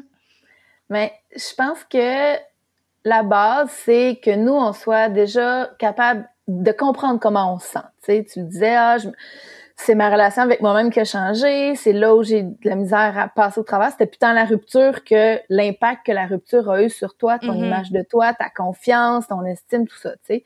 Fait que je pense que d'abord, c'est de le reconnaître. Ensuite, c'est de se dire, bon, à qui choisir, à qui on en parle. Tu sais, il y a des gens avec qui naturellement, c'est facile pour nous de parler de tout et de rien. Ben, ça peut être une bonne personne pour commencer ce dialogue-là, cette conversation-là. Ensuite, c'est de trouver des mots. Fait que, tu sais, moi, ce que je dis souvent aux jeunes, parce que c'est tough de le dire des fois, tu sais, fait qu'on peut le, le dire avec une chanson, tu sais, hey, aujourd'hui, là, je me sens comme ce que- ce que cette chanson-là véhicule comme message. Hmm. Ou un personnage de série. Euh, on dirait que je me sens euh, de cette façon-là. Ce personnage-là me ressemble beaucoup. Je me, je me retrouve dans ce qu'il vit, dans ce qu'il dit aussi. Tu sais, ça peut être une lettre. Sais, on est bien gros. Euh, faut parler, parler, ok, mais parler, c'est pas juste verbalement. Ça peut être avec une lettre, un texto. Euh, ça peut être euh, un courriel qu'on envoie. Tu sais, l'important, c'est de trouver une personne de confiance, puis quelqu'un qui va nous qui est capable d'avoir l'ouverture pour ne pas nous juger, tu sais, puis accueillir justement ce qu'on a à dire, puis de nommer aussi. Là, j'ai juste besoin qu'on en parle. Je veux pas que tu te mettes en mode solution maintenant. là. Je veux juste me vider le cœur, parler. On se mettra en mode solution demain. Parce que déjà d'en avoir parlé, c'était beaucoup. Je suis brûlée. On, on recommencera le reste demain, tu sais. De- de- D'essayer de, comprendre c'est quoi nos besoins, nos attentes, nos désirs là-dedans, puis de trouver la ou les personnes, parce que c'est pas obligé d'être juste une personne. Des fois, je peux choisir des gens dans différentes sphères de ma vie qui vont être comme mes piliers, tu sais. Une collègue de travail avec qui je m'entends super bien peut devenir mon point d'ancrage au travail. Mhm. Une amie proche, un coloc, mon chum, ma mère, mon père, peu importe, tu sais. D'avoir des petits piliers comme ça dans toutes les sphères de notre vie, ben c'est un peu notre équipe, tu sais, ça devient notre équipe, là. Puis là, quand j'ai un petit moment où je suis moins bien, j'ai quelqu'un sur qui m'appuyer ou avec qui être pour traverser cette période-là. Hmm. Mais c'est drôle que tu dises ça parce que justement, tu viens de pointer le fait que euh, les gens étaient trop focusés sur la solution souvent. Puis euh, je trouve que justement, euh, dans la société où est-ce qu'on est, on est beaucoup basé sur la productivité. Fait qu'ici, il y a un problème, il y a une solution, puis let's go, on passe à autre chose. tu sais. Puis justement, c'est un peu ce que je ressentais moi quand je parlais de mes émotions parce que le monde était comme mais c'est pas grave, demain matin, tu te réveilles, tu comprends, tu t'en vas faire de l'exercice, tu fais ci. Ouais, mais je suis pas capable, tu comprends? Puis j'avais l'impression que le monde me, me- tu sais, trouvait que je m'apitoyais sur mon sort, que I was Ouais. dwelling, genre, dans la négativité, mais crime, je faisais pas par exprès, je n'étais physiquement pas capable de m'en sortir, tu sais. Fait que je, je trouve ça bien que t'en parles, puis que, mais, mais, mais c'est vrai que c'est important d'avoir le dialogue, euh, un dialogue avec euh, des gens de confiance. Puis pour les gens à la maison qui nous écoutent, ben peut-être euh, que ça serait justement, comme Josiane l'a dit, de reconnaître en fait ce qu'on ressent avant de pouvoir le verbaliser ou d'en parler à d'autres personnes. Fait que peut-être Mhm. l'écriture intuitive, de mettre ses émotions sur papier, ça pourrait peut-être aider, tu sais. Ouais. Mhm. Puis dans la, pour faire du, du pont sur ce que tu dis aussi, justement, quand on se rend compte qu'on est dans une situation, je vais dire, un petit peu plus négative, puis en fait, déjà là, je trouve que mon terme est pas bon, euh, avec mon psy, j'ai la, la thérapie ACT, donc c'est en pleine conscience et tout ça, et mais c'est vraiment d'acceptation de, des différentes émotions. Tu sais, souvent, on a, les gens ont tendance justement à repousser les émotions dites négatives, Mhm. alors qu'en réalité, elles ne sont pas nécessairement négatives. Les émotions sont là pour te guider. Tu vis peut-être quelque chose qui t'amène plus de peine, plus de douleur, etc., mais c'est pas pour autant quelque chose qui devrait être perçu comme la peste, puis tu dois absolument le repousser. Tu sais, sans nécessairement, justement, de de t'assombrir pendant des semaines en en plus finir. Là, je suis en train de te dire de te laisser mourir sous cette vague d'émotions-là trop lourde à porter seule. Puis Non. genre, à vider tout le pot de con- le, le congélateur de pot de crème glacée. là. C'est pas ça que je veux dire, mais dans le sens que, tu sais, des fois, c'est bien aussi de le vivre. Tu sais, juste de s'arrêter. Puis comme tu le disais, par exemple, Juliane, tu sais, l'écriture euh, intuitive, c'est quelque chose que Juliane et moi, on pratique. Mais tu sais, juste des fois, de juste réaliser, OK, regarde, en ce moment, je me sens comme ça. Pourquoi? Mhm. Je vais l'écrire. Il y a peut-être des raisons. Tu sais, des fois, on a tendance à se mettre beaucoup de pression puis à, à se responsabiliser par rapport à tout ce qui nous arrive. Puis c'est sûr que c'est nous qui vaut nos, nos, nos émotions. C'est sûr que ça nous appartient, mais il y a probablement des événements extérieurs aussi qui viennent nous affecter. Fait que, tu sais, à un moment donné, il faut juste mettre les choses, tu sais, les relativiser un peu puis arrêter de, de trop s'en mettre sur les épaules, tu sais. Puis c'est Mhm. correct d'avoir des journées plus sombres, Ben oui. tu sais. Mais après ça, si à un moment donné, t'es tanné, justement, de pas être capable de te lever, d'aller profiter de tes journées ou quoi que ce soit, ben c'est là, je pense qu'à un moment donné, OK, regarde, j'ai peut-être besoin d'aide, tu sais. Là, un moment donné, là, je l'ai vécu, je suis en plein dedans, puis je suis plus capable de m'en sortir. Je suis comme une mouche. Moi, j'ai tout le temps la vision de la mouche qui est prise sur, euh, sur une flaque de miel, tu sais, qui essaie de se lever, mais qui, qui est comme tout le temps repognée, là. Puis comme, voyons, je suis pas capable de me renvoler. Peut-être que t'as besoin de quelqu'un qui vienne te prendre puis te sortir ta flaque de miel, justement, tu sais. J'adore tes métaphores. je sais. mais c'est vrai que c'est important de, de, de, vivre ces émotions. Puis, tu sais, on en a parlé justement dans notre épisode où est-ce qu'on parle de dépendance. Euh, je trouve que beaucoup de personnes dans notre société sont pas capables de reconnaître leurs émotions. Fait que c'est pour ça qu'ils les noient ils vont les noyer dans la télévision ou l'alcool, la drogue ou peu importe pour pas être obligés de les vivre ça. puis je pense que en confrontant euh, ces problèmes, ben, c'est là qu'on va pouvoir peut-être passer à travers ou trouver des solutions éventuellement quand on, va être prêt euh, à, accueillir ça. Là. Mm-hmm. Ce que j'ai envie de nuancer un peu aussi, c'est que, euh, tu sais, oui, il faut les vivre, faut se laisser porter par ça, mais à un moment donné, quand ça vient qu'à nous empêcher de fonctionner au quotidien, quand ça affecte nos relations avec les autres, notre aptitude à travailler, à vivre une vie quotidienne normale, ben, normale, mais en gros guillemets. Fonctionnelle peut-être? Oui, ouais. fonctionnelle, merci, exactement. Tu sais, quand ça, ça affecte jusqu'à là, c'est là où c'est important d'aller chercher le diagnostic, d'aller consulter parce que Là, c'est peut-être signe que c'est pas juste passager. On va tous en vivre des moments un peu plus creux qui sont difficiles à traverser où on a l'impression que c'est la fin du monde puis que ça va pas bien ou qu'on se questionne sur notre état de santé physique ou mental. C'est normal. Mais à un certain point, il faut pas attendre d'être trop dans cette noirceur-là pour aller chercher de l'aide puis mm-hmm. consulter un médecin. Puis c'est souvent ce qu'on a tendance à ne pas faire. On dit que ça va passer, ça va être correct seul, mais à un moment donné, oui, on a besoin de quelqu'un qui va venir nous sortir de cette flaque de miel-là, tu sais, puis qui va nous offrir la, la, possibilité de retrouver une certaine liberté, une certaine joie de vivre aussi, puis de recommencer à fonctionner, tu sais, parce que on va vite dans cette société ah actuellement, tu sais. Tout va vite, faut performer, tu l'as dit, Juliane, mais à un moment donné, faut prendre le temps de s'arrêter, de se questionner, puis d'aller chercher l'aide qu'on a besoin pour mm-hmm. traverser cette période-là. Tu sais. De pas laisser se noyer par le miel. Une fois que le miel commence à prendre trop de place. Exactement. tu sais, c'est bon du miel, mais à un moment donné, ça tombe sur le cœur. Hein? oui, effectivement. Mais justement, c'est euh, c'est quoi les principaux signes d'un trouble de santé mentale? Puis, tu sais, s'il y a quelqu'un dans notre entourage qui le vit, comment qu'on fait pour le, le démystifier, ça? Le déceler? Le déceler, oui. Euh, ça dépend du trouble de santé mentale. chez euh, des gens qui souffrent de dépression, ben les adultes vont vivre ça différemment des ados aussi. T'sais, un ado en dépression. En fait, j'aurais le goût de vous demander, c'est quoi, selon vous, l'image cliché d'une personne qui souffre de hmm. dépression?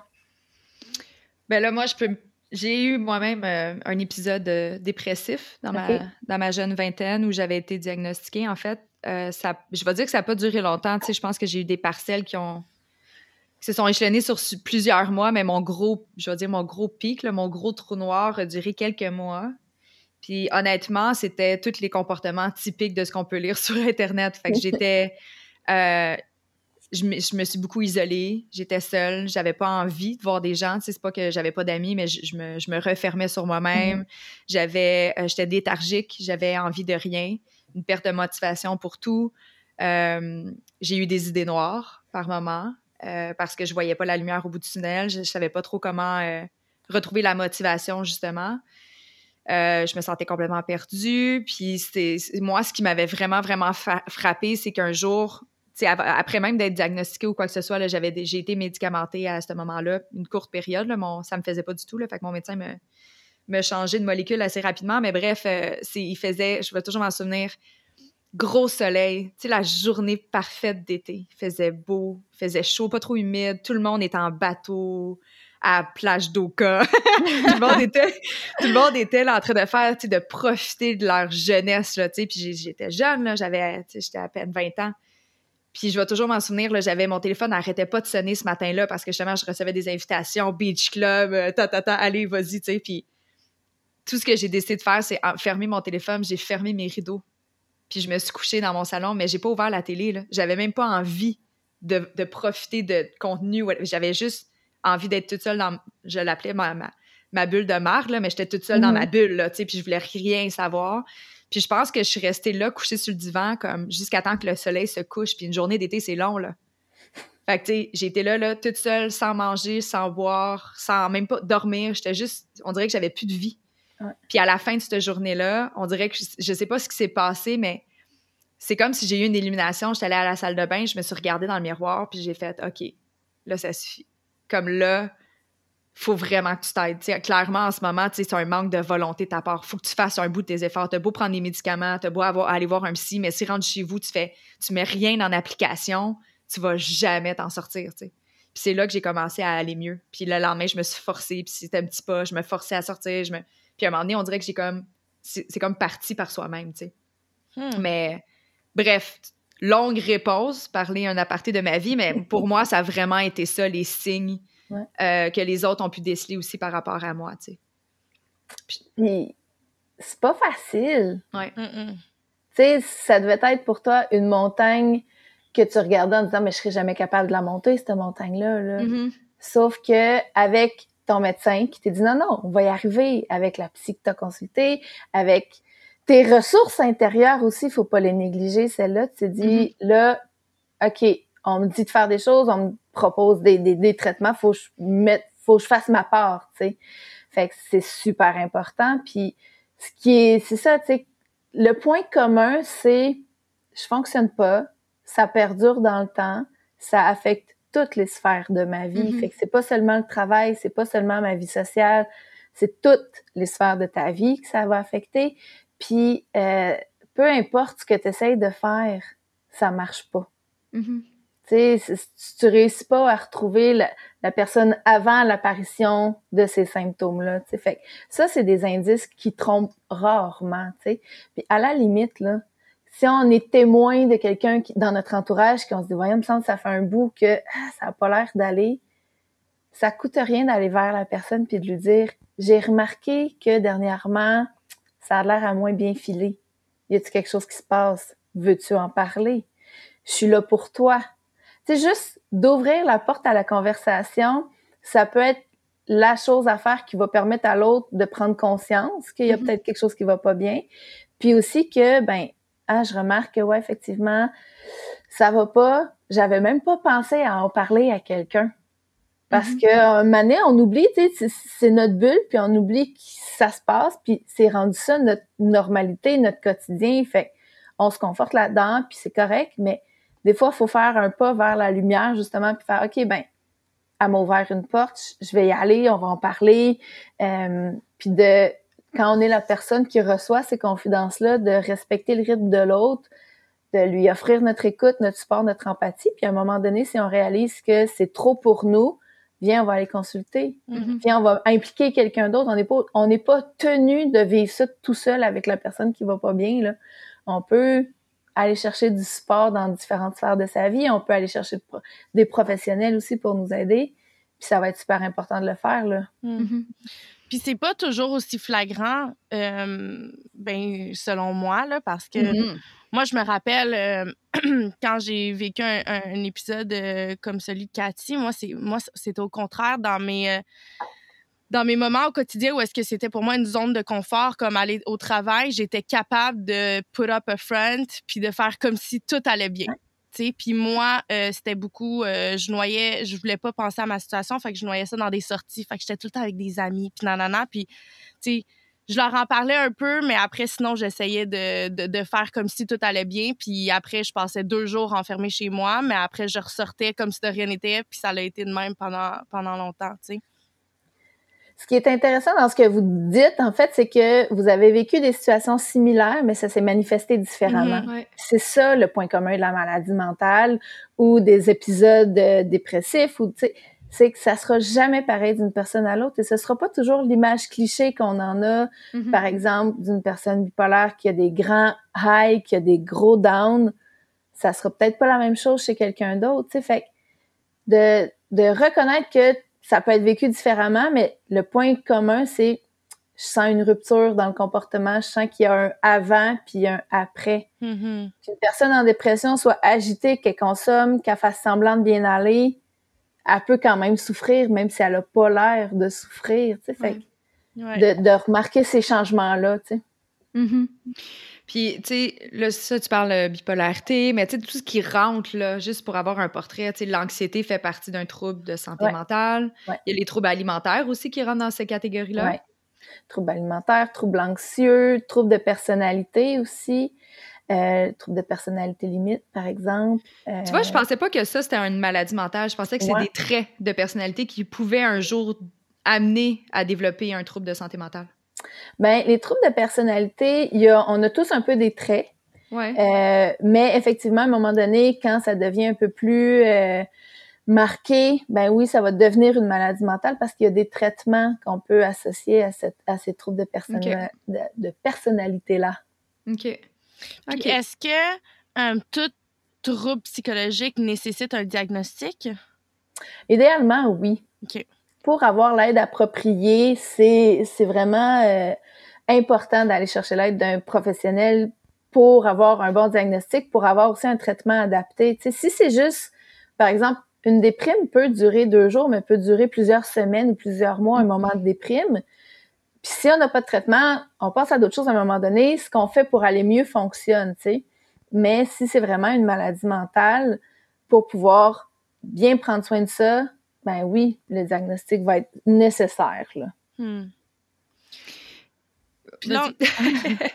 J'aime ça à distance. C'est comme... Ah, on lève la main maintenant, c'est tellement drôle. On se regarde, comme ça Mais en fait, euh, on est quand même trois femmes autour, euh, autour d'une Autour de l'écran. J'allais dire autour d'une table, mais non, on est à distance. Chacun dans nos ordi. Mais euh, pour les hommes qui nous écoutent, tu sais, on, ben, selon moi, de façon générale, les femmes, on a une plus grande aisance à communiquer nos émotions.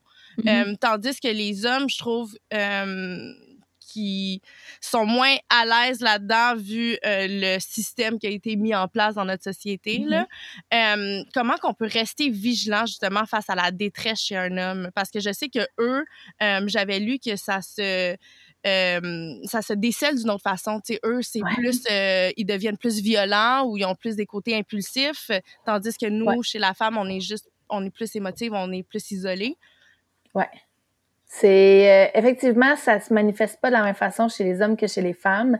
je vous donne un exemple qu'on m'a donné, puis que moi j'ai fait Oh my God, ben oui. tu sais, quand on est jeune, quand on est enfant ou quand on est une gang d'adultes, puis qu'il y a des enfants dans place, si une petite fille ça fait mal, ben souvent on va prendre la petite, ah pauvre petite, viens pleure un peu, ça va te faire du bien. T'es-tu correct? Ok, va jouer. Si un petit gars se fait mal de la même façon que la petite fille, on va dire au petit gars, ben non pleure pas, voyons, hey, c'est juste un coin de table, ça fait pas mal, méchante table, ha ha ha, retourne jouer. Mm-hmm. Déjà là, on le traite pas de la même façon. Fait que le construit est différent. Effectivement que les hommes des fois peuvent euh, être plus impatients, un peu plus agressifs, euh, des fois, ils vont avoir tendance à hausser le ton parce que ils savent pas, ils savent plus comment demander de l'aide parce que eux, ça se passe différemment. Tu sais, fait, c'est, puis demande pas à un homme comment il se sent. il sait pas. si c'est une mauvaise journée, demande-lui qu'est-ce qui se passe. Là, il va te dire tout ce qui marche pas. Là, tu vas le savoir. Mm-hmm. Qu'est-ce qui marche pas? Qu'est-ce qui se passe? Ouais, qu'est-ce qui est arrivé? Si on le rationalise, on va tout savoir, mais si on le demande de s'intérioriser puis nous parler d'émotions, il y en a qui sont capables, tu sais, on est dans, dans les extrêmes, là.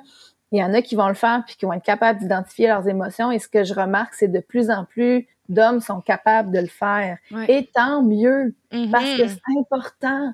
Sauf que si on est avec un homme qui euh, a de la difficulté à exprimer ses sentiments, ses émotions, des fois, c'est de le faire parler en faisant autre chose. Deux mm-hmm. gars qui se regardent pas, qui sont en train de gamer ensemble, qui sont en train de faire un tour de char, qui sont partis faire du snow, qui sont dans le chairlift, puis qui jasent. Souvent, c'est là où ça peut ressortir, tu sais.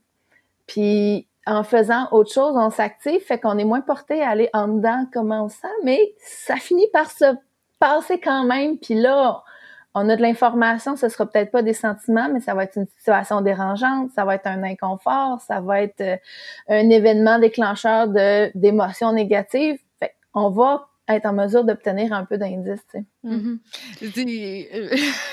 J'ai un petit aparté, mais euh, t'as comme décrit des activités, puis on dirait que j'ai vu mon chum.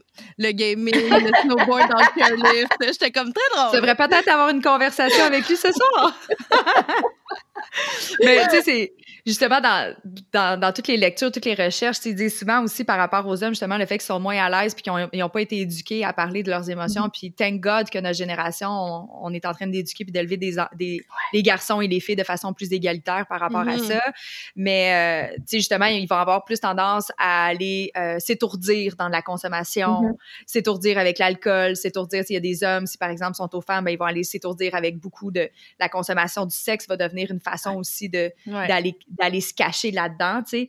Puis euh, ça, dans mon entourage immédiat, j'ai plusieurs amis garçons, puis c'est vrai que quand ils vont pas bien, c'est vrai qu'ils ont tendance à plus faire ça, puis à être, on dirait, all over the place, puis à, en prendre trop, puis à consommer, puis faire le party, à en finir, versus nous autres, les filles, on va rester à la maison avec notre bol de popcorn, puis on va pleurer, tu sais. c'est pas du tout la même affaire, là. Mais il y a plus d'impulsivité, oui, des fois chez les gars, euh, de comportement à risque aussi, tu sais. Mm-hmm. Les filles, nous, on veut s'asseoir et discuter demande pas ça à un gars qui va pas bien.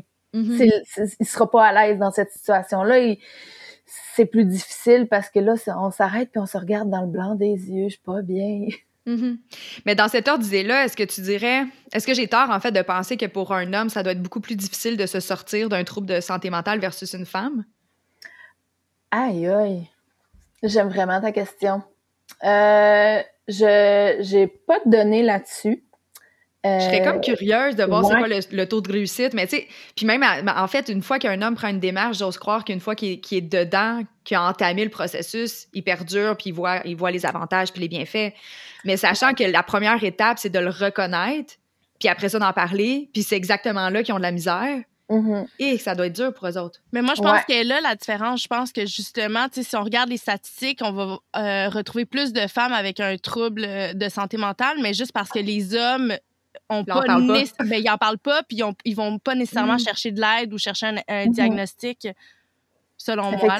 Puis, tu sais, les hommes se suicident plus que les femmes. Mm-hmm. Mais les femmes sont plus diagnostiquées.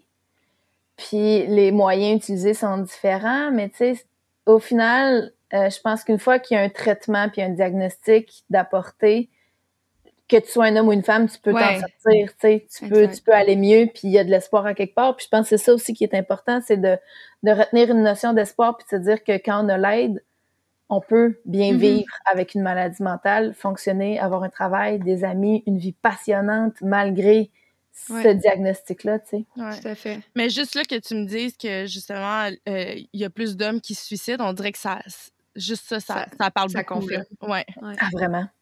Hum, il, y a, plusieurs suicides qui pourraient être évités justement si les gens allaient chercher de l'aide, tu sais. On s'entend. Mais justement, tu parles de diagnostic et tout ça. De, de plus en plus, en fait, aujourd'hui, il y a des outils de dépistage, des guides, justement, des questionnaires qui sont mis sur le web pour nous aider justement à déceler certains troubles psychologiques. Qu'est-ce que tu penses, toi, de cette méthode d'autodiagnostic-là? Mais ben, déjà de se poser la question, c'est bon, c'est pertinent. Je pense qu'on se trompe pas si on se dit, hey, est-ce que je vais, je vais faire, tu sais, on le fait tous, puis on prend ce qui nous convient, puis pas. Euh, de se poser la question, c'est intéressant, c'est important.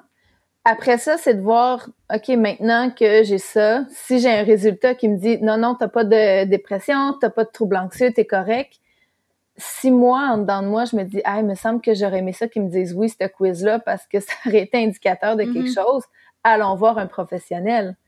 C'est parce qu'il n'y aura jamais quelque chose d'aussi clair qu'un diagnostic fait par un professionnel de la santé et non pas sur un site web. C'est une bonne première porte d'entrée, c'est une piste de réflexion à considérer, mais je pense que l'ultime résultat va être amené par un professionnel de la santé. Mm-hmm. Mais justement, quand tu, une fois que tu reconnais ou que tu penses euh, vivre un, trouble de santé mentale, euh, tu te diriges vers où? Est-ce que tu vas voir un médecin généraliste ou tu vas directement voir un psychiatre, un organisme euh, d'aide? Selon la problématique, moi, je pense que, tu sais, il y a des groupes de soutien qui existent, mais je pense que pour avoir un diagnostic, en premier lieu, c'est un médecin généraliste qui va pousser certaines questions plus loin, qui peut référer à un psychiatre selon le trouble de santé mentale aussi, tu sais, parce que pense qu'on connaît beaucoup ces dépressions, anxiété, mais des fois la bipolarité, la schizophrénie, ça peut être un peu plus euh, complexe que juste cinq minutes dans le bureau du médecin, tu sais. Donc, le médecin de famille ou un médecin dans une clinique sans rendez-vous est une excellente première porte d'entrée à avoir. Puis après ça, c'est suivre les étapes qui vont nous être conseillées. On va avoir une référence pour un psy, pour un psychiatre. Euh, puis fait médecin de famille, c'est toujours bon. Si on veut commencer par avoir de l'information aussi, le 811 est une mine d'or d'informations. Ouais. On, on y fait souvent référence pour des troubles de santé physique, mais maintenant, il y a l'option euh, info sociale mm-hmm. qui permet de parler à quelqu'un rapidement pour avoir des pistes de réflexion, puis peut-être euh, se, faire dire hey, va, va consulter maintenant ou euh, ben ouais, je pense que d'aller chercher un diagnostic, euh, ça serait bien. Voici des endroits où tu peux aller en attendant. Euh, selon les régions où on habite, ils peuvent nous conseiller des organismes aussi. Fait que tu sais, 8 à 1 est à ne pas sous-estimer, honnêtement. Merci de le partager. Pour vrai, même moi, j'étais pas au courant. Je trouve ça vraiment super. Ouais, effectivement. Mm, mm. Puis justement, pour les gens euh, qui vivent des grandes crises, des moments de grande crise, est-ce que tu aurais des astuces à nous partager sur comment justement pouvoir traverser cette tempête-là? Ben, tu sais, c'est important d'aller chercher de l'aide rapidement. Puis des fois, euh, si on est témoin de quelqu'un qui vit une grande crise, on peut aller chercher de l'aide à sa place. Tu sais, souvent, je fais la comparaison avec quelqu'un qui est en train de se noyer si tu es en train de te noyer, est-ce que tu veux que quelqu'un te dise Hey, bas des mains, Julien? Ah ouais. Sors ta tête de l'eau. Voyons, qu'est-ce que tu fais là? C'est pas le moment. Arrête de. Non, tu sais. Tu veux que quelqu'un te lance une bouée. Tu veux que quelqu'un te sorte de là au plus vite. Mm-hmm. Donc, quand tu es témoin d'une grande détresse chez quelqu'un, des fois, ça peut être difficile, mais ça peut être la chose à faire d'aller chercher de l'aide à sa place. Mm-hmm. de, de l'amener un peu de force à l'hôpital si on constate une crise suicidaire, euh, de, de, de, le confronter, tu sais, parce qu'on est beaucoup dans la bienveillance depuis le début, tu sais, puis c'est correct, mais des fois, il faut faire le pas supplémentaire qui mène à une confrontation, puis des fois, c'est ça que les gens euh, ont besoin pour voir que ça va pas, tu sais. Mm-hmm. de se faire mettre un peu en pleine face tout ce qu'on a remarqué. Ah, OK, ouais, je, je l'avais pas perçu comme ça. OK, des fois, faut arrêter de prendre soin puis confronter.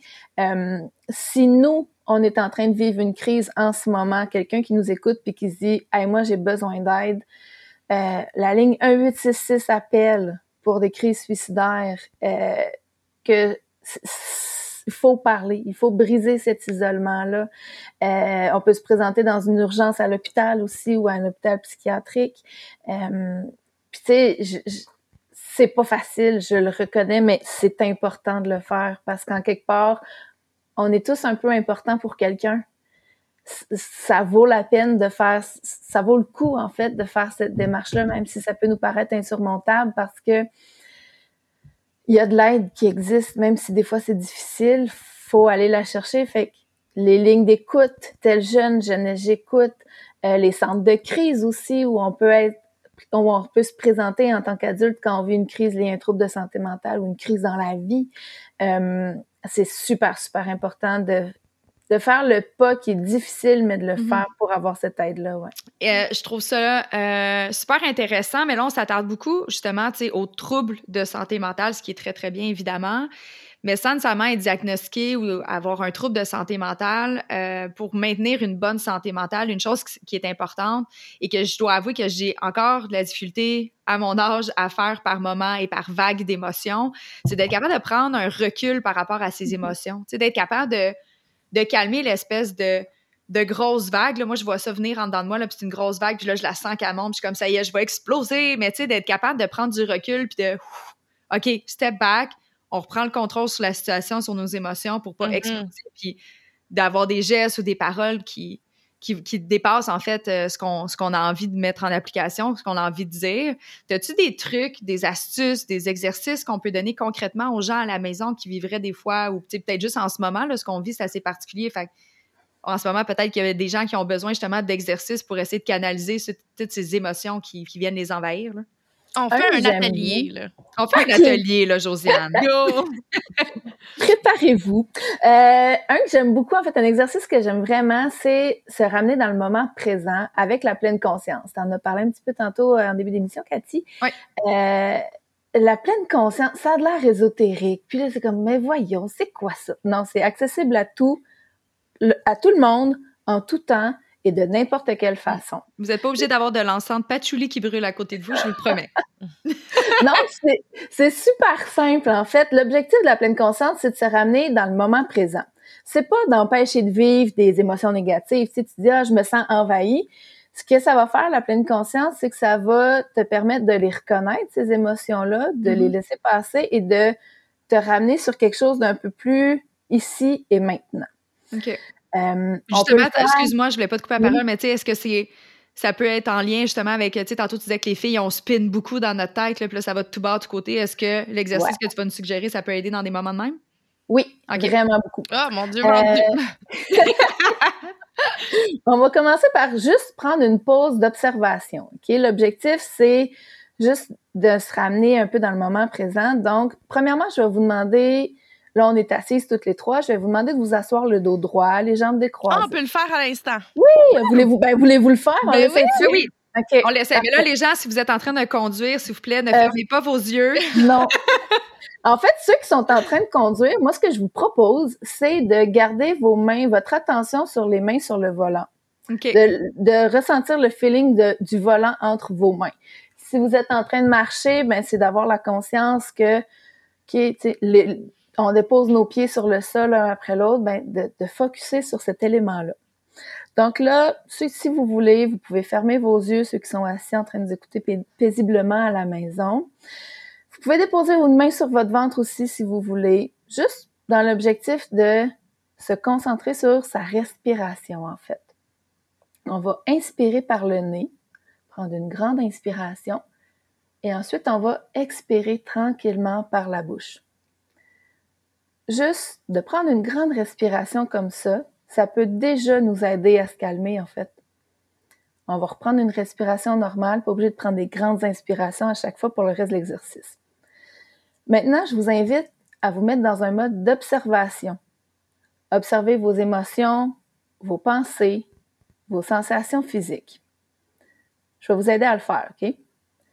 Commencez par observer vos pensées qui viennent et qui repartent. Est-ce que vous pensez à ce que vous allez aller manger tantôt? À ce qui s'en vient au travail? À la fin du podcast qui va arriver bientôt? Puis qu'est-ce que vous allez faire ensuite? Qu'est-ce qu'on va faire après-midi? Il neige, c'est le fun, est-ce qu'on va aller en ski? Observez tout simplement vos pensées, laissez-les aller. Maintenant, je vous invite à vous concentrer sur les émotions que vous ressentez. Est-ce que ça vous fait ressentir de la joie, de la tristesse, du stress, de l'impatience peut-être. On va s'arrêter à nos sensations physiques qui sont présentes dans notre corps. Est-ce que j'ai la mâchoire tendue, les épaules stressées? Est-ce qu'elles sont remontées ou est-ce que j'aurais besoin de descendre un petit peu mes épaules? Est-ce que j'ai une douleur quelque part, des picotements, de la tension? Est-ce que je ressens de la fatigue? Et voilà, mesdames, vous venez de prendre une pause. Hmm. Tout simplement. Ah, Comment vous vous sentez? Ben, honnêtement, ça fait juste du bien de, de s'arrêter un instant, tu sais. Hmm. Toi, Juliane? Euh, même chose, mais euh, j'ai comme pris conscience que j'étais très tendue. On dirait ah que j'avais comme un stress qui me passait entre les veines, puis euh, je me rends compte que je suis un peu overwhelmed cette semaine. puis tu sais, là, ce que j'aime, c'est que tu nous l'as fait évidemment, tu sais, assez rapidement pour justement, je pense que c'est un peu, c'est le but de l'exercice de montrer qu'on est capable de l'appliquer un peu n'importe où, peu importe la situation. Tu sais, c'est pas obligé d'être une affaire de méditation de 15 minutes, là. Tu sais, ça peut être super quick, puis de, de juste être capable de se ramener, mais tu vois, on dirait qu'en ce moment, clairement, j'ai besoin de me détendre parce qu'on dirait que j'en aurais pris plus. Tu sais, moi, j'ai quasiment envie, après l'enregistrement, je vais aller me coucher sur mon tapis de yoga, puis je vais recommencer l'exercice. ça va me faire du bien. Mais c'est ça, c'est ça, la confiance. Mais la pleine conscience, c'est ça. Je peux le faire n'importe où. Je suis dans le trafic, je suis stressée. On dirait que là, le monde a oublié de comment conduire parce qu'il neige. Je trouve ça stressant la température. On s'observe, on prend une respiration. OK, on continue. Un événement stressant, un examen, une entrevue, peu importe. Moi, avant qu'on se parle tantôt, ben, je me suis pris un petit cinq minutes, puis j'ai fait un petit moment de pleine conscience toute seule. Mm. Donc, c'est ça qui m'a aidé à me faire du bien, tu sais. Fait de le faire ça, c'est déjà un premier step. C'est pas obligé d'être long comme on l'a vu. Fait que ça va, ça, ça fonctionne pour vrai, là. Ouais. C'est accessible. Tout à fait. Puis, tu sais, dans tu sais, j'ai envie de te poser la question, puis je sais pas si ça rentre dans cette espèce d'exercice-là, justement, de pleine conscience. Je sais pas si un est imbriqué dans l'autre, mais tu sais, tout ce qui est autocompassion. Mm-hmm. Tu sais, justement, mettons, tu décèles qu'en ce moment, tu es en train de vivre des tensions, justement, comme Juliane a dit, aïe, je suis stressée, aïe, en ce moment, quand, quand je m'attarde à mes émotions ou à ce qui se passe dans ma tête, c'est négatif, c'est noir, je me sens pas bien, tu sais, d'être capable de d'être doux, tu sais. C'est quoi le concept de l'autocompassion? Comment qu'on Comment je suis même pas capable de le décrire moi-même. On dirait que je le sais, c'est inné, mais je suis pas capable de le verbaliser. Ben, tu sais, c'est simplement de pas se rajouter une pression par rapport à ça. Mm. OK, je me sens bien, mais je peux-tu juste vivre ça cinq minutes, puis après ça, je vais passer à autre chose, tu sais? De pas réprimer ces émotions négatives-là systématiquement, tu sais. Puis des fois, la pleine conscience, euh, tu sais, de prendre un moment de pause, de s'observer, ça peut nous faire vivre quelque chose un peu de challengeant, si on n'est pas prêt à avoir accès à ce qui se passe en dedans, là, juste de prendre une minute au lieu de cinq pour commencer à faire une pleine conscience, juste d'être conscient de notre physique, ben, on n'est pas obligé d'aller aux émotions tout de suite si on n'est pas prêt, là. Mm-hmm.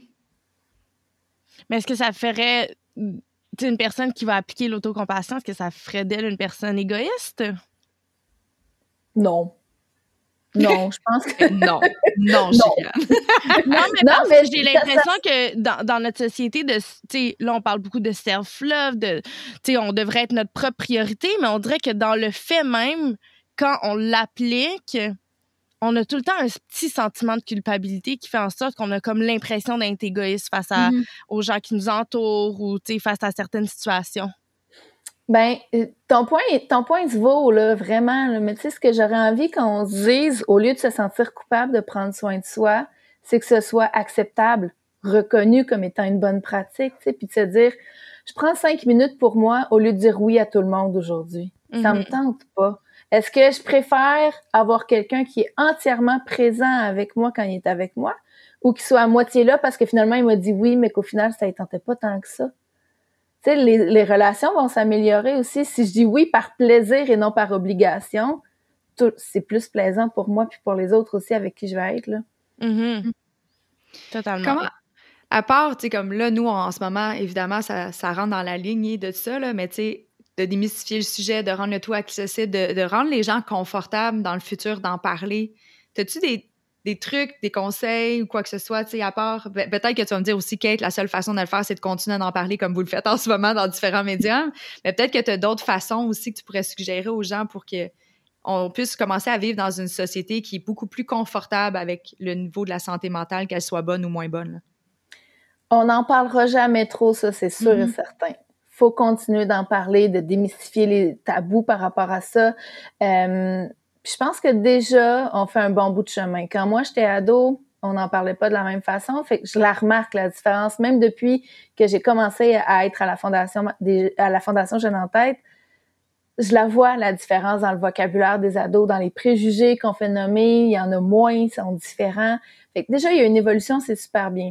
Mais je pense que faut pas se sentir coupable d'avoir une maladie mentale. C'est pas de notre faute puis souvent, c'est ça qui fait qu'on n'en parle pas, qu'on est gêné, c'est qu'on on la comprend pas, on se sent coupable, on a l'impression qu'on pourrait faire mieux, mais il y a aussi un travail de perception de soi dans ça, puis d'ouverture des autres. Donc, en continuant d'en parler, en continuant d'expliquer c'est quoi une maladie mentale, comment la reconnaître, comment la traiter, enlever les tabous sur la médication liée aux troubles mentaux aussi, ça va être mm-hmm. super important. Fait plus on en parle, plus on éduque en fait, c'est aussi ça, c'est d'en parler, mais c'est d'éduquer les gens, tu sais, à, à, comprendre que c'est une maladie comme une autre, puis que ça soigne, puis qu'on n'est pas condamné à être dépressif toute notre vie.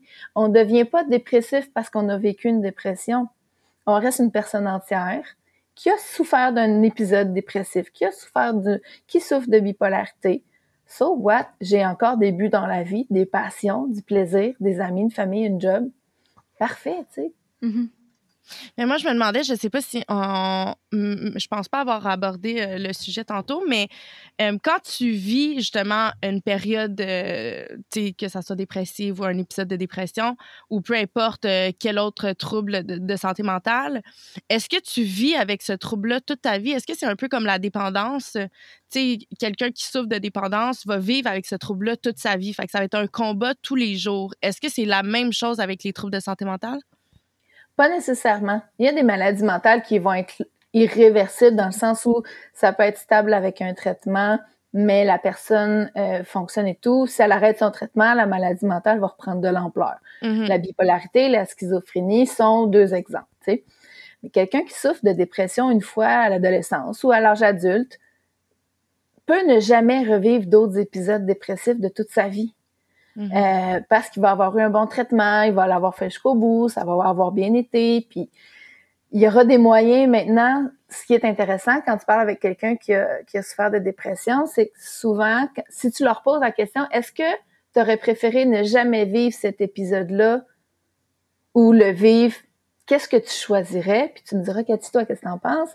Est-ce que tu aurais préféré ne pas le vivre, cet, cet épisode-là dans ta vie, ou tu dis, aujourd'hui, ça fait de moi la personne que je suis, mm. j'ai des outils, je vais plus loin, je vis ma vie différemment? Oui.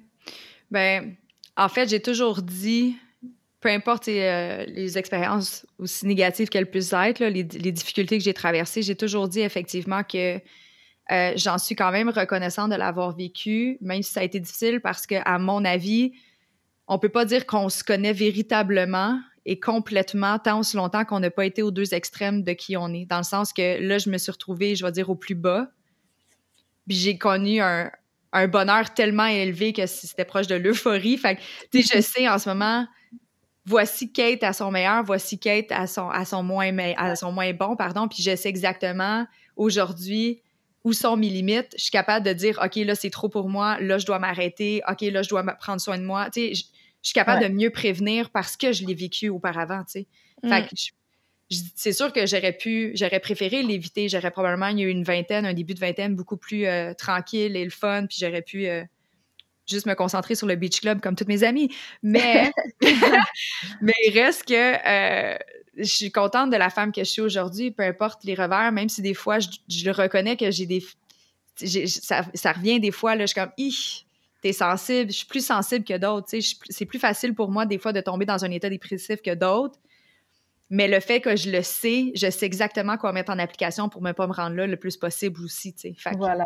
Mm. ça a quand même ses avantages, versus une personne qui n'a jamais rien vécu, je vais dire, de difficile d'un côté émotif ou peu importe. Euh, je pense, par exemple, ma cousine, elle a traversé le plus grand défi de sa vie et probablement le seul en date d'aujourd'hui. Là, ça l'a accumulé plein d'autres affaires, mais c'est la première fois qu'il était confronté à une solution vraiment, à une situation, pardon, vraiment choquante, vraiment difficile. Puis c'est arrivé, puis elle était déjà dans la trentaine. Elle avait pas les outils nécessaires. Elle capotait, là. Elle a fait ailleurs, j'ai mm-hmm. jamais été confrontée à une difficulté et là, c'en est toute une. Je sais pas quoi faire. Mm-hmm. Fait que, tu sais, elle a trouvé ça là, complètement atroce, puis elle a dit, tu sais, il y a une certaine. C'est sûr, je suis contente d'avoir vécu une vie paisible et dans la soie, dans la ouate, comme on dit souvent, mais elle dit aujourd'hui, en tant qu'adulte, je trouve ça débile de ne pas avoir aucun outil dans mon coffre. Oui. Je suis contente justement qu'on utilise euh, nos plateformes pour en parler, puis que euh, vous ayez mis sur place aussi, euh, ben, que tu travailles pour la Fondation Jeune en Tête, qui sont là pour aborder le sujet chez les jeunes, parce que c'est sûr que la femme de 30 ans maintenant, des fois, je, j'aurais voulu faire un petit câlin à la jeune femme, euh, tu sais, la jeune Juliane euh, dans, dans, dans, son adolescence, sa jeune vingtaine, tu sais, de, de j'aurais espéré qu'elle qu'elle ait pu obtenir un peu de, de soutien à mm-hmm. travers ce qu'elle a vécu. Fait que, tu sais, je trouve ça super beau euh, ce que vous faites, puis félicitations, là. Merci. Merci. Puis merci d'avoir pris de ton temps aujourd'hui pour partager tout ton savoir et ta sagesse avec nous. Honnêtement, on, oui. on en apprend tous les jours. Puis, tu sais, je pense que c'est pas, pas, selon moi, tu parles pas de santé mentale une fois, puis c'est réglé. Il faut que tu en parles régulièrement. Tu te répètes c'est quoi les trucs. Voici mm-hmm. ce que je peux faire. Tu sais, c'est vraiment, comme Juliane le dit souvent, le travail d'une vie. Le travail d'une vie. Oui, Merci à vous autres d'utiliser cette plateforme-là pour parler de santé mentale. Puis c'est tellement important. Fait merci. Un gros Ah, merci. Ça fait plaisir. On se fait un hug de, à distance. Oui, un câlin virtuel. Merci, Josiane, hein, pour ta générosité. Merci à vous autres, puis euh, au plaisir. Je suis donc bien contente de pouvoir euh, enfin mettre en ligne notre premier épisode Let's Bunch. Et euh, honnêtement, je trouve que ça fait un très, très beau tour de table. On a quand même été en Mhm. profondeur. Là. Je disais qu'on allait juste mettre la table. Finalement, ben, on a mangé quelques croutons en route. Oh, tes métaphores. J'aime ça! Là, je vais sortir mon livre en 2022. Les métaphores à la Cathy. Mais euh, non, c'est super. Puis j'ai hâte d'aborder euh, les trois autres sujets. Euh, on va pouvoir euh, creuser un peu plus en profondeur. Ça va être euh, super trippant avec des spécialistes. On remercie également euh, Josiane Babin. Je trouve que ça a été une super de belle euh, discussion aujourd'hui, comme à l'habitude. Mais euh, vu que c'est une cause qui me tient euh, très à cœur, ben qui nous tient à cœur, je trouve que je sais pas, cet épisode-là, euh, ça m'a donné beaucoup d'amour. Puis j'ai adoré. Oui, effectivement. Puis je trouve ça le fun parce que Josiane a, comme elle a dit, elle fait des ateliers justement dans les écoles et en ce moment, ben, étant donné la pandémie, elle fait ça via Zoom et elle nous a invités à participer à un de ses ateliers. Fait que je suis vraiment excitée, j'ai hâte de tester ça. On va pouvoir vous en reparler dans les prochains épisodes avec grand plaisir, mais j'ai vraiment hâte de voir comme comment concrètement elle réussit à tisser ces liens de confiance-là avec les jeunes puis les amener à Mhm. être un petit peu plus à l'aise avec leur santé mentale. là. Ouais, c'était vraiment super. On voulait également euh, remercier le groupe Remas Bardagie de soutenir la Fondation Let's Bond. Euh, les profits de cet épisode seront remis à la Fondation et on est euh, super heureuse de pouvoir euh, prêter notre voix à la cause. Oui, tout à fait. Et si vous n'êtes pas euh, toujours inscrit à notre balado, faites-le et notez-le. Et aussi, ben, vous pouvez suivre notre page Instagram parce qu'il est de retour. fait qu'hésitez pas à venir nous écrire des petits messages. Là, on en fait comme si on était vraiment excités, mais on a vraiment, vraiment eu peur de perdre la communauté qu'on est en train de, par- de, de partir. Pardon, la plateforme nous permet tellement de, de d'échanger avec vous de façon euh, récurrente. Fait qu'on a eu un petit stress, mais là, ça a bien été. On va pouvoir mettre en application la prochaine fois l'exercice qu'on a fait aujourd'hui. Ça va peut-être nous aider à gérer les crises. Ben oui, c'est vrai. Totalement. Ça va nous aider. Un gros merci à toi, Ju. Euh, c'est toujours un plaisir de partager le micro à tes côtés. Ben mon Dieu, merci. Wow! Sur ça, Qu'est-ce qu'on fait? Que- hein? Sur ça, qu'est-ce qu'on fait? Hey, on se prend un autre verre. Ben, let's go! On se prend un autre verre, puis on se dit cheers!